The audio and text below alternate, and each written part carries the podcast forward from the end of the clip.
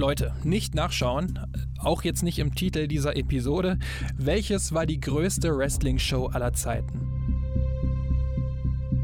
Vielleicht ja WrestleMania 32, 2016, schön ATT Stadium in Arlington, Texas vollgemacht, schön mit knapp 102.000 Zuschauern. Ist tatsächlich die Show, die die meisten Besucher hatte. Wären da nicht World Championship Wrestling, also die WCW, und New Japan Pro Wrestling gewesen. Die beiden Ligen haben im Jahr 1995 knapp 340.000 Zuschauer an zwei Tagen in das Stadion des 1. Mai nach Nordkorea gelockt. Mein Name ist Daniel Kultau und das hier ist Ringfuchs Stories mit der Geschichte von Collision in Korea, dem größten Pro-Wrestling-Event aller Zeiten.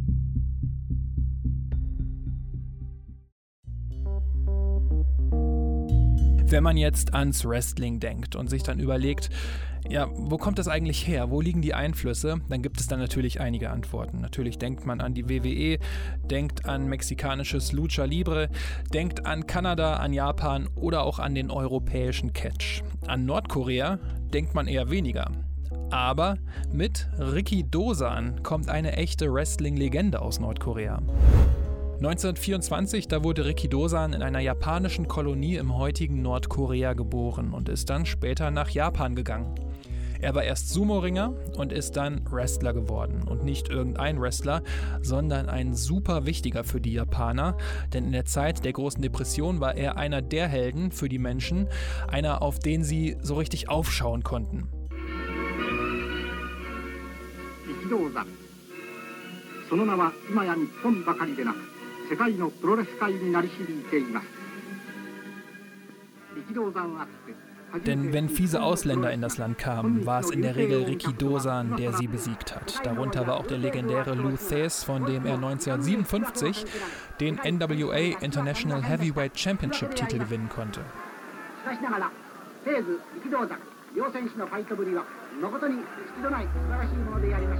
Bis zu seinem Tod im Jahr 1963, er ist nur 39 Jahre alt geworden, hat er den Titel dann auch gehalten. Sein Tod war tragisch. Ein Yakuza hatte ihn mit einem Messer in einem Nachtclub am Bauch verletzt und dadurch hat sich Ricky Dosans Bauchfell so stark entzündet, dass er an den Verletzungen gestorben ist. Mehr als 1000 Trauergäste sind zu seiner Beerdigung gekommen. Das Besondere an Riki Dosan war, dass er als Vater des Prores gilt, also des Puroresus, falls euch Prores jetzt nicht so viel sagen sollte, also als der Vater des japanischen Wrestlings, das aus kleinem Showteil und größerem Kampfsport-Background besteht. Sein Tod hatte für das japanische Wrestling fast vernichtende Folgen, denn die Leute im Land dachten, dass Wrestling echt wäre. Das kam durch die Ermittlungen und die Verstrickungen von Riki Dosan mit der Yakuza raus, dass es eben nicht echt im Sinne eines sportlichen Wettkampfs wäre. Und so haben sich viele vom ProRes abgewandt. Erst zwei Schüler von Riki Dosan haben das Wrestling in Japan wieder populär gemacht, wieder aufgebaut. Giant Baba und Antonio Inoki, der rund um Collision in Korea auch noch eine große Rolle spielen sollte.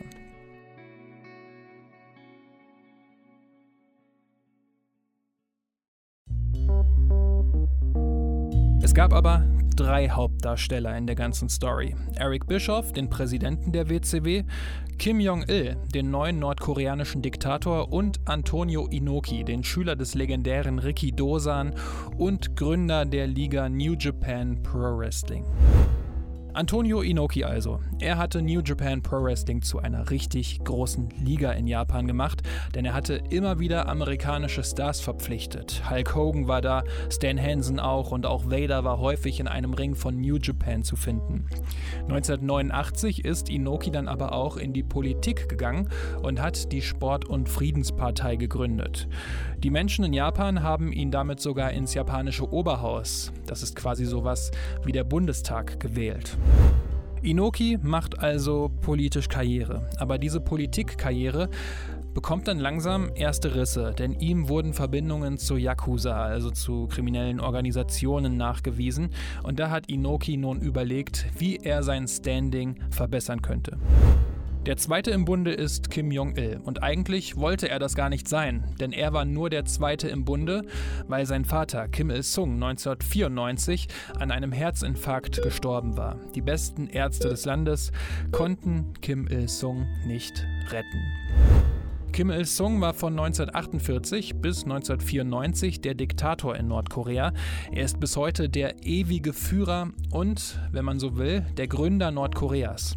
Als er gestorben ist, wurde eine dreijährige Staatstrauer im Land angeordnet. Drei Jahre lang mussten die Menschen in Nordkorea traurig sein.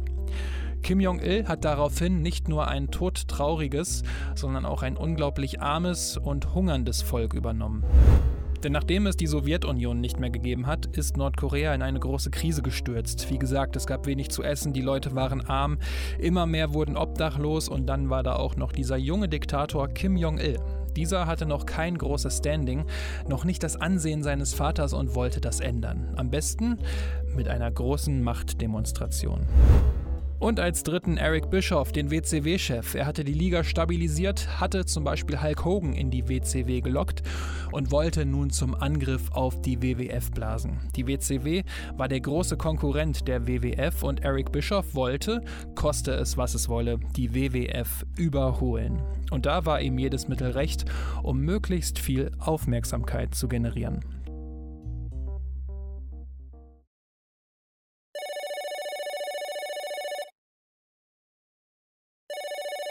Das ist das Telefon von Eric Bischoff. Am anderen Ende war Antonio Inoki.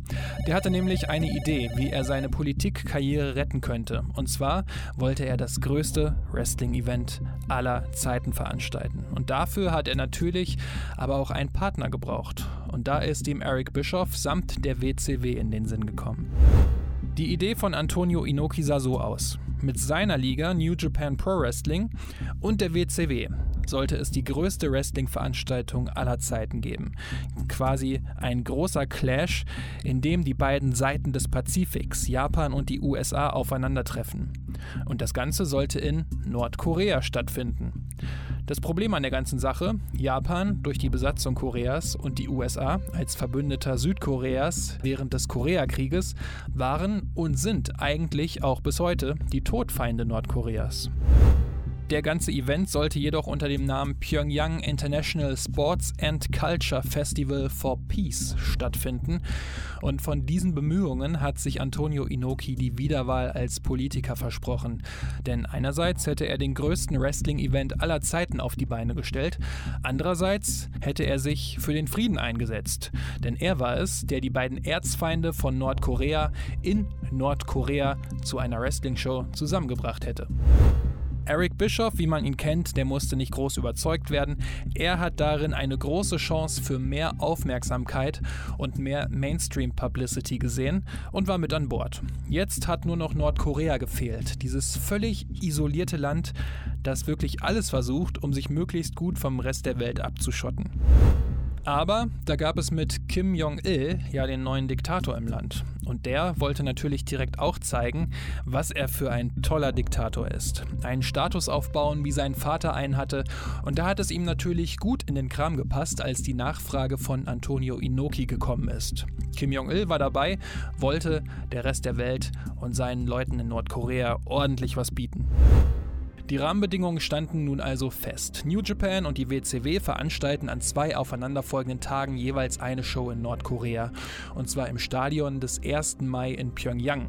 Das ist auch ähm, noch bis heute das größte Stadion der Welt. 114.100 Sitzplätze gibt es dort.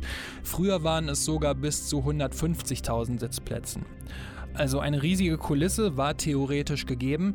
Nur, ja, was sollte der Main Event werden? Antonio Inoki war auch als Politiker ein Anpacker und ja, war ja auch immer noch Wrestler. Deswegen war quasi klar, dass er für die Seite von New Japan antritt. Und für die WCW, Eric Bischoff wollte mit seinem größten Star kommen, dem wohl bekanntesten Wrestler aller Zeiten, Hulk Hogan. Ein Real American im Herzen von Nordkorea. Hm, Hulk Hogan hat Nein gesagt. Er wollte nicht, er hatte keine Lust. Wer dafür aber dabei war, war Ric Flair. Der Jet, Flying und so weiter hatte Lust auf dieses Abenteuer in Nordkorea und sollte dann im Main Event auf Antonio Inoki treffen. Ein weiterer großer Gaststar war Muhammad Ali, den Bischof überzeugen konnte. Weitere Wrestler, die dabei waren, waren zum Beispiel Scott und Rick Steiner, Yuji Nagata, Chris Benoit als Wild Pegasus, Bull Nakano, Kensuke Sasaki, Too Cold Scorpio, Shinya Hashimoto, El Samurai Masachono oder Road Warrior Hawk, um nur mal einige zu nennen. Sie alle wurden von Flugzeugen der nordkoreanischen Regierung abgeholt. Ob diese Flugzeuge jetzt bis auf die Zähne verwandt waren, um die Wrestlerinnen und Wrestler zu überwachen und abzuhören, Darüber will ich jetzt keine Vermutungen aufstellen. Auf jeden Fall mussten sie nach der Landung aber ihre Reisepässe abgeben und jedem von ihnen wurde ein Guide zur Seite gestellt, der ihnen genau das zeigte, was sie sehen sollten. Wie es auch heutzutage mit Touristen ist, die in das Land kommen, werden sie quasi durch das Land geführt, um beispielsweise Elend nicht zu sehen. Sie waren quasi unterwegs zu besonderen Orten, Monumenten, Denkmälern und bekamen in Vorträgen unter anderem gesagt, dass es die Atombomben auf Nagasaki und Hiroshima nie gegeben hätte und dass Nordkorea den Zweiten Weltkrieg gewonnen hätte. Die Wrestlerinnen und Wrestler haben also nur die schönen Seiten des Landes gesehen und auch nur davon erzählt bekommen, was Nordkorea eigentlich für ein tolles Land wäre. Nicht irgendein tolles Land, sondern das beste Land auf der gesamten Erde. Aber da dann widersprechen, hm, ist sicherlich keine gute Idee. Schließlich wurde vor der Reise klar gesagt, dass niemand für die Sicherheit der Amerikaner und Japaner hätte sorgen können.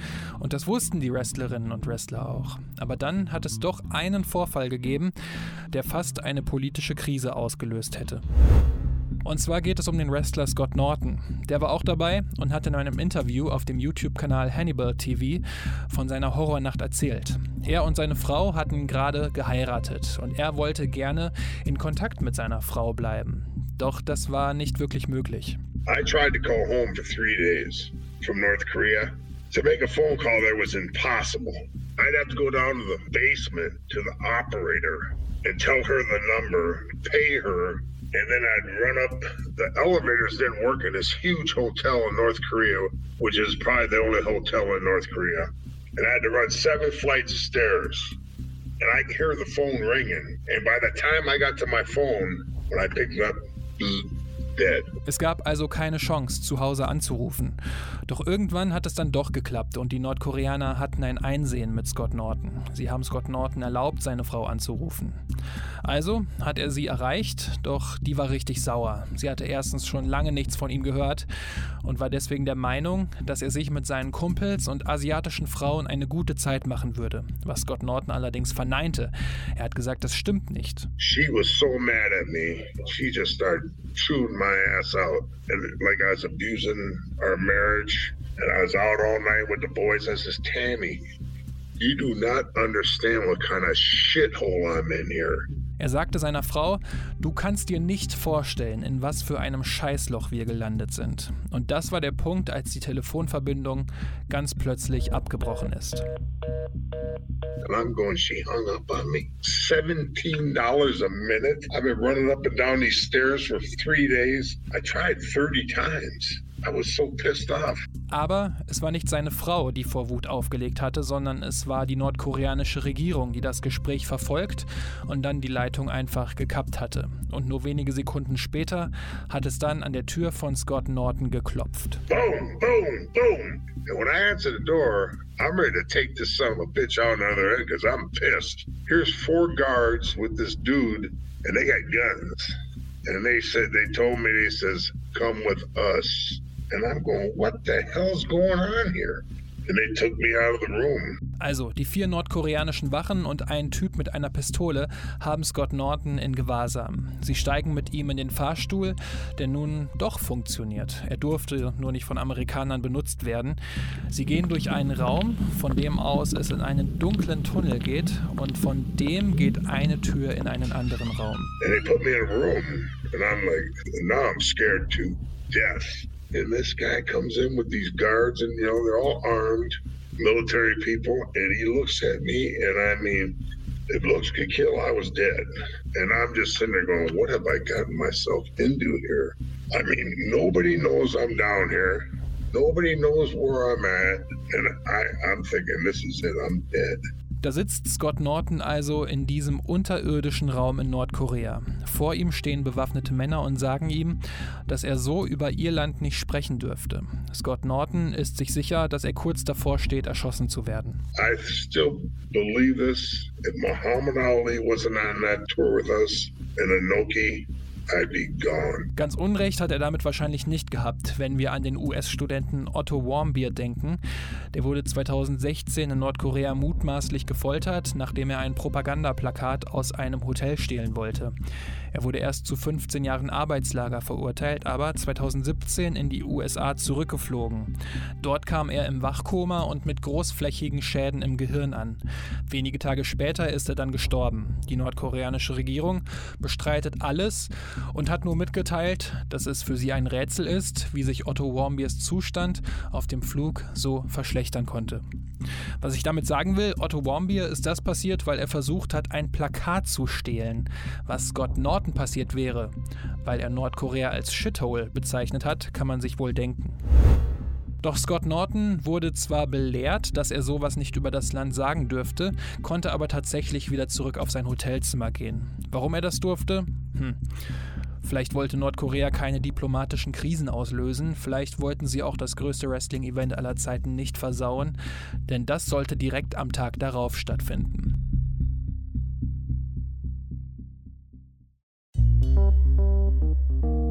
Nordkorea Mitte der 90er, das ist wie gesagt vor allem die große Hungersnot. Ernteausfälle, der Zusammenbruch des Ostblocks, Misswirtschaft der Regierung und Co. haben dazu geführt. Schätzungen über Todesfälle aufgrund der Hungersnot pendeln sich bei so rund 500.000 Toten ein. Die Wrestler wussten also nicht, was für ein Publikum sie erwarten würde. Ist dieses riesige Stadion halb ausverkauft? Sind vielleicht gar keine Zuschauer da? Oder ist es bis auf den letzten Platz besetzt? Letzteres sollte es sein. Das Stadion des 1. Mai platzt aus allen Nähten. 150.000 Zuschauer sollten am ersten Tag da gewesen sein, am zweiten Tag sollen es sogar 190.000 Zuschauer gewesen sein. 340.000 Zuschauer an zwei Tagen. Völlig verrückt. Es gibt zwar auch Schätzungen, wonach insgesamt nur rund 320.000 Zuschauer an diesen beiden Tagen im Stadion waren, aber die Zahl ist jetzt auch nicht wirklich weniger beeindruckend. Aber Nordkorea ist eben keine Wrestling-Hochburg, in der alle Bock auf geilen Catch haben. Nee, die Menschen wurden dazu gezwungen, sich Wrestling anzuschauen. Sicherlich nicht alle, aber ohne etwas zusätzliche Überzeugungskraft wäre dieses Stadion nie so voll geworden. Schließlich hatten die Nordkoreanerinnen und Nordkoreaner einfach Wichtigeres zu tun, als sich eine Wrestling-Show anzuschauen. Denn wie würde es auch sonst in der Welt aussehen, wenn dieses Wrestling-Event aus Nordkorea ausgestrahlt werden würde und es wären quasi nur Empty Arena Matches? Das wäre für Kim Jong-il einfach nur lächerlich, das wäre für Nordkorea lächerlich und das wollte eben der neue Diktator Kim Jong-il auf jeden Fall verhindern. Und so gab es viel Propaganda. Nordkorea hatte Panzer aufgefahren, Raketen, zeigte quasi, was das Land militärisch zu bieten hatte und hatte auch eine landestypische Choreografie vorbereitet, unter anderem mit einem Bild, wie Nordkorea Raketen auf die USA und Japan feuert. Das könnt ihr euch so vorstellen wie eine Choreografie der Ultras bei einem Fußballspiel. Hm. Und ja, mit solchen Bildern von Raketen auf die USA und auf Japan wie geht man da als Amerikaner und Japaner in das Stadion, in dem 150.000 Menschen sitzen, die einen aufgrund seiner Herkunft hassen? Naja, die Wrestler sind halt wohl alle Zirkuspferde, die bekommen das schon irgendwie hin, aber irgendwie war es dann doch seltsam, denn während der Matches war es einfach nur ruhig. It looks like we're going to get the bell in the background. You saw uh, Mr. Baijo of the New Japan Wrestling Organization, an individual both uh, Mr. Ishikawa and I have gotten to know very, very well. And it's Too Cold Scorpio. Nix. Keine Anfeuerung, kein Ausbuhen, nichts. Es hatte mehrere Gründe. Die Nordkoreanerinnen und Nordkoreaner hatten einfach keine Ahnung, was Pro Wrestling eigentlich ist. Sie wussten nicht, dass es nicht echt ist, wie es ja viele bezeichnen. Sie kannten zwar den klassischen sportlichen Wettkampf wie das Ringen, aber mit dieser bunten Glitzerwelt kamen sie irgendwie nicht zurecht. Sie waren vielleicht sogar ein wenig überfordert davon, dass plötzlich jemand wie Road Warrior Hawk vor ihnen stand. Und zum Zweiten, an den beiden Abenden haben Japaner gegen Japaner, Amerikaner gegen Amerikaner oder eben Japaner gegen Amerikaner gekämpft.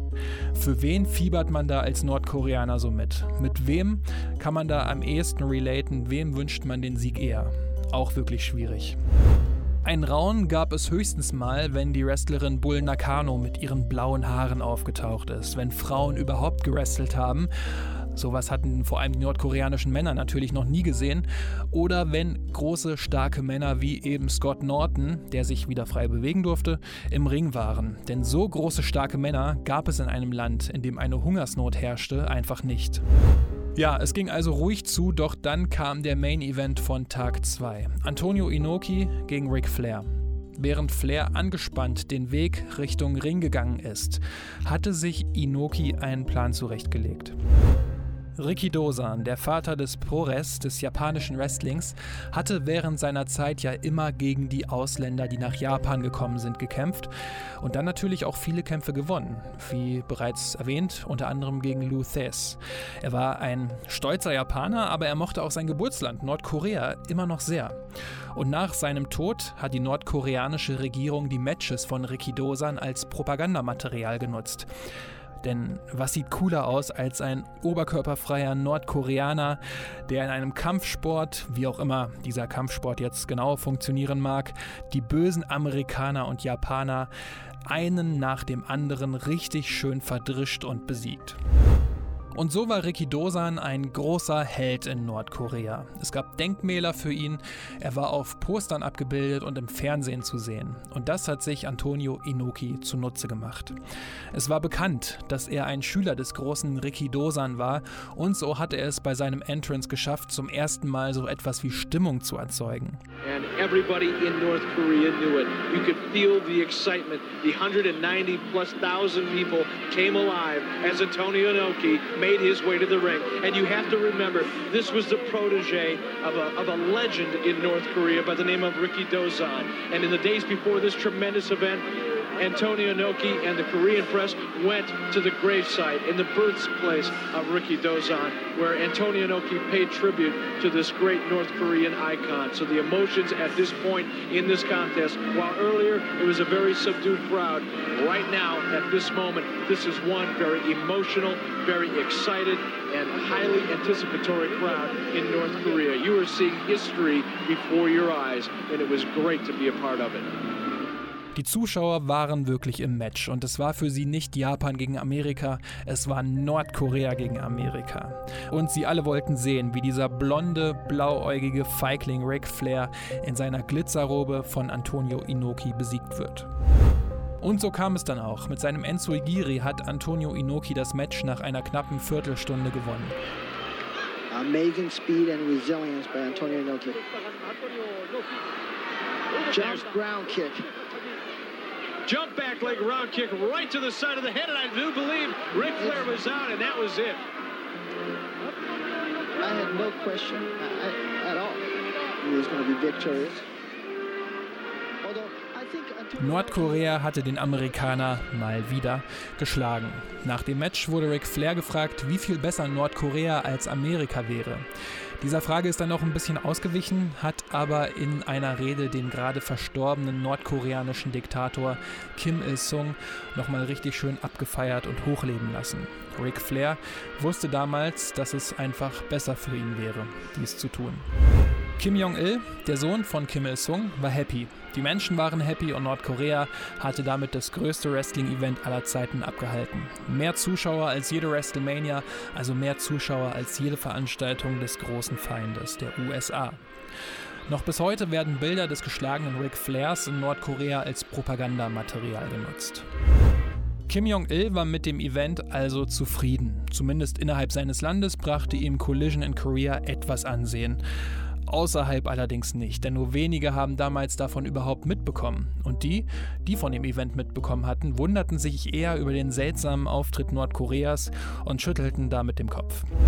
Auch Inokis Plan schlug fehl, denn auch in Japan wurde der Event eher kontrovers aufgenommen und Inoki schaffte es auch politisch nicht wiedergewählt zu werden. Und Eric Bischoff? Der brachte 8 der 15 Matches als Pay-per-view unter dem Namen Collision in Korea heraus. In der Hoffnung, dass das die WCW endgültig vor die WWF boosten würde. Doch auch die Hoffnung hatte nur eine ganz kurze Halbwertszeit, denn kaum jemand interessierte sich für den Event. Nur 30.000 Mal wurde der Pay-per-view gekauft. Das ist noch knapp vor Starcade 1987 die schlechteste Zahl eines WCW Pay-per-views. Selbst Greed, der letzte WCW Pay-per-View, der die niedrigste Buy-Rate der WCW-Geschichte hatte, konnte mehr Pay-per-Views verkaufen. Doch Eric Bischoff war damit zufrieden, denn Collision in Korea war eine vom Staat Nordkorea gesponserte Veranstaltung. Von den Flügen bis zum Aufbau des Rings, alles hat Nordkorea bezahlt, um zu zeigen, hey Leute, uns geht's gut, wir können sogar Amerikaner und Japaner einfliegen lassen, um so ein großes Event auf die Beine zu stellen und zu finanzieren. Das Einzige, was Bischoff wollte, waren die Pay-per-view-Rechte, sagte er in dem Podcast 83 Weeks. WCW wanted the pay-per-view rights. New Japan really wasn't in the pay-per-view business, whereas WCW was. So that was part of the negotiation. And as such, it cost me absolutely nothing to air that pay-per-view with the exception of some editing. So there was no real expense at all in marketing that pay-per-view. We did spend some money in advertising, but very little. Our pay-per-view providers spent quite a bit of money promoting it and gave it a lot of promotion, but for the most part it cost us about, you know, bucket of chicken and a six pack of Mountain Dew. Bischof war also zufrieden. Und mal von den Zahlen abgesehen, das war ein historischer Moment, natürlich für das Wrestling und vor allem auch politisch gesehen, denn davor und auch bis heute hat keine amerikanische Wrestling-Liga bzw. amerikanische Firma je ein Event in Nordkorea abgehalten. Die 340.000 Zuschauer an zwei Tagen haben es zudem zum größten Wrestling-Event aller Zeiten gemacht.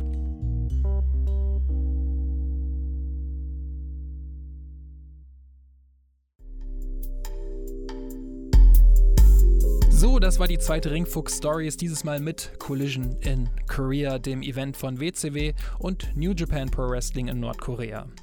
Ja, heutzutage hält ja die WWE gerne mal Veranstaltungen in Ländern ab, in denen die Menschenrechte jetzt eher eine nur ganz lose Empfehlung sind und steckt sich das Blutgeld dann gerne in die eigenen Taschen, um Wrestler zu Beginn einer Pandemie rauszuwerfen.